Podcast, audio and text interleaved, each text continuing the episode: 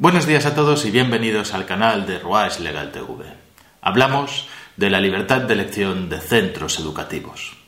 ¿Qué significa esta libertad de elección de centros educativos? ¿Hasta dónde llega la libertad de los padres para elegir un centro educativo? Parece que la ley CELA es ahora el gran límite a esa libertad de elección, pero en verdad no es cierto. Los padres no tienen un derecho total, un derecho absoluto a elegir el centro en el que quieren que se eduquen sus hijos desde hace ya muchísimos años, desde las primeras leyes, desde 1985, desde las primeras leyes de educación. Y los tribunales han tenido ya tiempo para pronunciarse sobre diversas situaciones, diversos supuestos. A través de esta jurisprudencia, a través de estas decisiones de los tribunales, podremos conocer cuál es el alcance real de esa libertad de elección. Y es muy importante tener en cuenta las cuestiones demográficas, que son las que pueden tener una influencia decisiva, porque la libertad de elección tiene que ver con la demanda. Como veis en este cuadro, la población española creció, creció desde el año 2000 al año 2008, dos años de bonanza, sustancialmente. Y después, a partir de este año, desciende. La población española está en descenso. Si lo miramos en términos porcentuales, en este otro cuadro, vemos que desde 1976 ha habido un descenso brutal en términos porcentuales de crecimiento de población. Sí, también hay un pico en estos años de bonanza, los años 2000 a 2008, y después vuelve a caer porcentualmente cada vez más. Y en términos de niños, en términos de los que van a la escuela, este es el cuadro. Si nos fijamos, los niños de entre 0 y 4 años, en el año 2015 había 2.256.000, en el año 2020 hay 2.010.000. Y de los niños de entre 5 y 9 años, en el año 2015 había 2.484.000 y hoy hay 2.329.000. No ocurre lo mismo con los niños de 10 a 14 años, pero está claro que la demanda de plazas educativas tiene tendencia a caer. Y esto puede ser básico en el desarrollo de esta ley, en la aplicación práctica de esta ley. Y hablando de aplicación, hay que saber quién va a aplicar esta ley. ¿Lo va a hacer el Estado? ¿Lo va a hacer el Estado de la Nación? ¿O lo van a hacer las comunidades autónomas? Y sabemos que las comunidades autónomas tienen cedidas competencias. Lo resolvemos en los próximos minutos.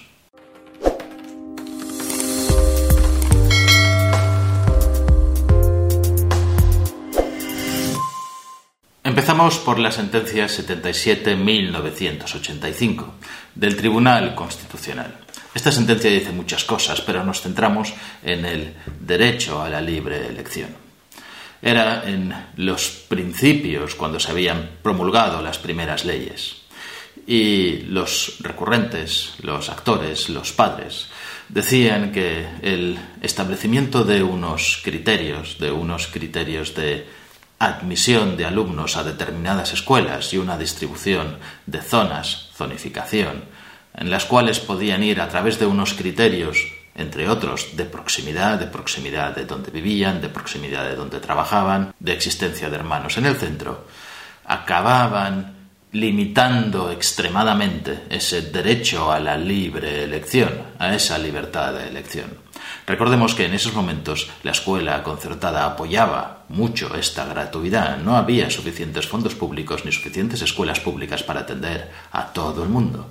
Y de esta manera nacía la escuela concertada que empezaba a tener subvenciones para poder atender la gratuidad de la enseñanza obligatoria, que es lo que establecía la ley y establece la Constitución. Esta sentencia acaba diciendo que no es exactamente cierto, que los padres tienen un derecho de elección. De hecho, cuando deciden que van a inscribir a un niño, a su hijo, a un centro escolar, lo que hacen es elegir. Elegir el centro que más les guste por las razones que sean. Sin embargo, puede que no existan suficientes plazas. Y cuando no existen suficientes plazas, entonces termina el derecho de elección y es la administración la que decide a qué centro tiene que ascribirse. Si no hay suficientes plazas, siempre en el centro en la que ellos han decidido. Y por tanto, considera constitucional esa zonificación, considera adecuada para la colectividad que exista esa zonificación y esas medidas de admisión de alumnos a un determinado centro. Las zonas existen ya desde 1985. Tribunal Superior de Justicia de Extremadura, sentencia 88-2018. Esta sentencia habla de lo que se está hablando tanto ahora, de la demanda social, pero haciendo un matiz especial. Se trataba de un chico que no había sido admitida en la escuela que pedían los padres. Era una escuela que daba un tipo de educación, un tipo de enseñanza, probablemente una escuela que fuera de tipo religioso. Y él había optado por esta escuela. Y sosteniendo que es el tipo de enseñanza el que él quería y que le ha mandado a otra escuela laica que no da este tipo de enseñanza, se está atentando contra su libertad de elección. Lo que dice la sentencia es que lo que queda garantizado por la ley, lo que la ley dice es que hay una planificación escolar y dentro de esa planificación escolar de lo que se trata es de que cada niño tenga una escuela, tenga un lugar a donde ser escolarizado, sin tener en cuenta el tipo de educación, siempre y cuando se cumplan los requisitos generales de la planificación escolar, de la planificación de escolarización y que por tanto, en base a esta planificación, planificación de puestos escolares, de plazas de escuelas, no de tipos de educación, hay que armonizar las garantías que da el Estado de gratuidad sobre la enseñanza que es obligatoria. Y entonces, la armonización que tienen que hacer los poderes públicos de estas dos circunstancias puede llevar a que el padre pueda escoger escuela, pero el tipo de enseñanza que den en esa escuela o la forma o el modelo educativo nada tiene que ver. Vamos al 2008, a la Sala Tercera del Tribunal Supremo, un recurso que se basaba en un tema de hermanos. El recurrente se quejaba de que sus dos hijos, tenía dos hijos, uno había entrado en un centro escolar y el otro de los hijos no había sido admitido en este centro escolar, provocándole evidentes molestias y evidentes daños y perjuicios. Y se quejaba de la baremación. Es decir, existen unos baremos que al final dicen si tú vives cerca o dentro de esta zona tendrás 8 puntos. Si vives en una zona limítrofe tendrás 5 puntos. Y si vives fuera de estas zonas tendrás 0 puntos para entrar en esta escuela. Y sostenía el recurrente que esta área, esta área de zonificación era una área muy pequeña, muy restringida, que al ser de esta forma, al haber tantísimas restricciones y este tipo de baremación, provocaba que no pudiera elegir libremente porque las plazas y los centros escolares disponibles en esa zona eran muy poquitos. Y si bien, dice la sentencia que, en términos genéricos, acabaría pudiendo tener razón, que la Administración no puede arbitrariamente asignar y cambiar de un año a otro determinadas condiciones para el acceso, por ejemplo, si el hermano pudo entrar y él no puede entrar, no puedo hacerlo de esto con unos criterios que no sean objetivos, que no sean para todos, y no puedo hacerlo de una forma arbitraria. Pero también dice que no queda probado, en este caso, que se hayan tomado ningún tipo de arbitrariedades y que la arbitrariedad la tiene que demostrar la parte que la alega, es decir, el recurrente y que los criterios de zonificación son unos criterios que son objetivos, son unos criterios que dependen de la administración en sí mismo, de una distribución administrativa en la que los tribunales no pueden entrar, solamente podrían entrar en valorar si hay arbitrariedad en esos criterios o en esa elección concreta. Y por tanto, un hermano iba a una escuela y otro hermano iba a otra escuela. Sentencia del Tribunal Superior de Justicia de Asturias. Esta es una sentencia del año 2011. Es un caso parecido, es un caso de hermanos. Pero aquí la discriminación y la libertad de elección tiene que ver con las ratios.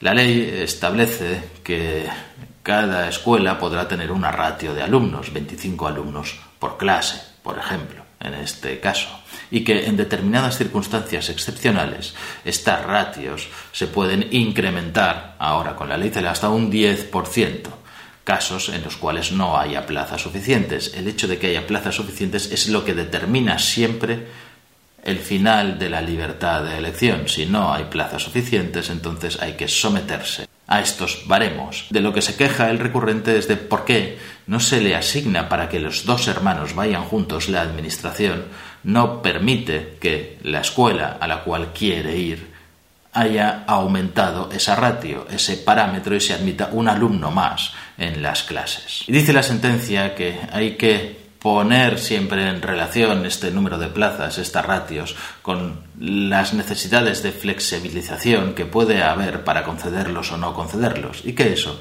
es una facultad que al final es discrecional de la Administración, que es la Administración que en cada caso particular debe valorar sobre la conveniencia o no de aumentar las ratios a una determinada escuela.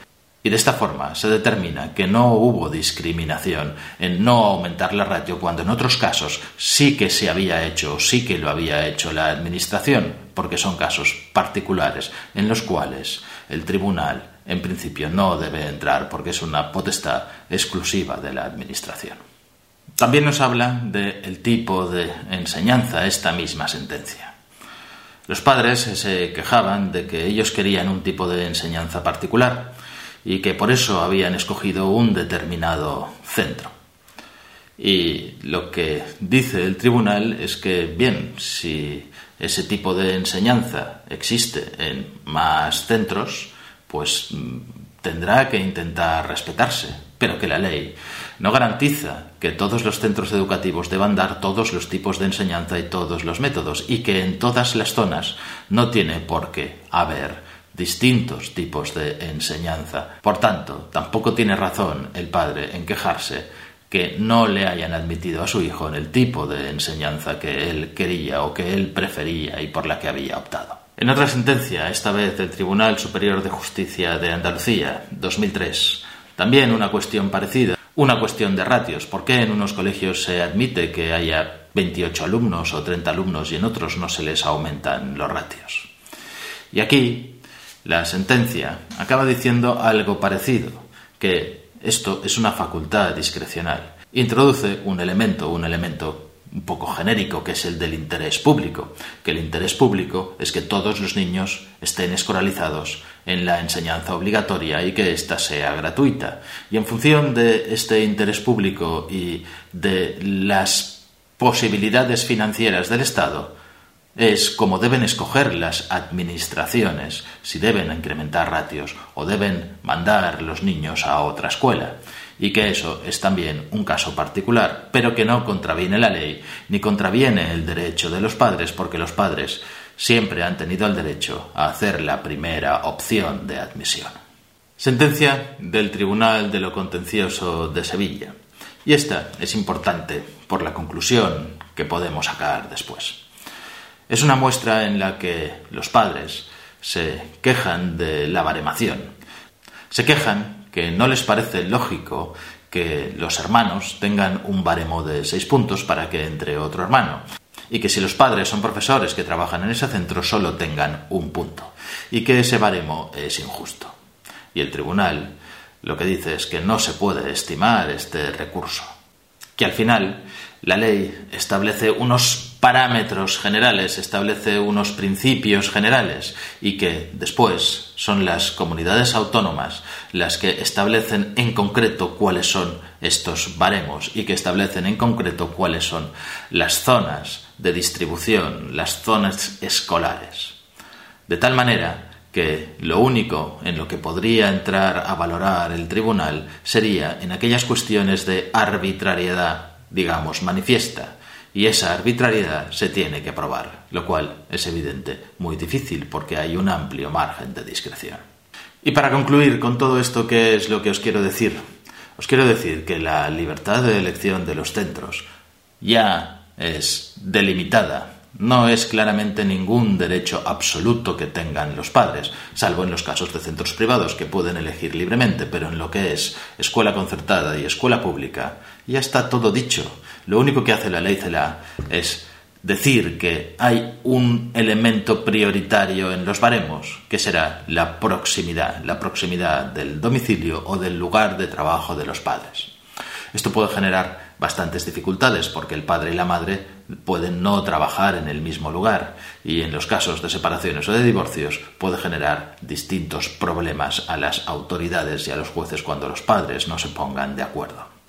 Y la demanda social ni siquiera es nueva. La demanda social, la demanda de plazas, es lo que es determinante que existan plazas y lo sigue siendo exactamente hoy en esta nueva ley, que la existencia de plazas es lo que permite a los padres elegir libremente. Y si no hay estas plazas, entonces es cuando se aplican estos baremos y estos criterios que son constitucionales. Lo que yo me pregunto es por qué si un centro tiene más demanda que otros centros. No se derivan recursos públicos más a estos centros. ¿Por qué si un centro es un centro preferido de los padres, también podrían moverse los recursos en vez de ubicar a los alumnos en los colegios que no quieren los padres? Pues por alguna razón los padres pueden preferir más a un centro que a otro. No sé cuál, porque la casuística podría ser brutal, podría ser terrible, y cada uno tendrá sus razones para elegir un centro en vez de otro.